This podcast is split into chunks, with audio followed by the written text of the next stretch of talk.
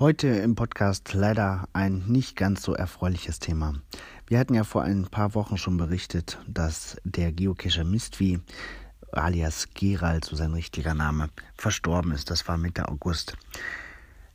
Jetzt am Wochenende wird es ein Event geben, um ihm ja nochmal zu gedenken und um auch der Familie Beistand zu leisten.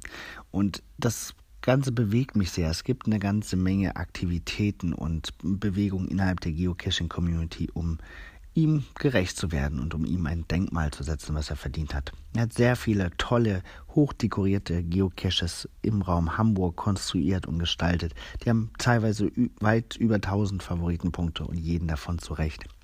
Jetzt am Wochenende wird es, wie gesagt, ein Event geben, aus dem wurde ein Gedenktoken ähm, entwickelt. Er wird verkauft, daran will sich aber niemand bereichern. Das Geld geht komplett der Familie zu. Mario Kahn vom Laser Logo Shop hat das Material und die Arbeitszeit gestiftet. Und das wird jetzt im Rahmen des Events, werden die Token ausgehändigt.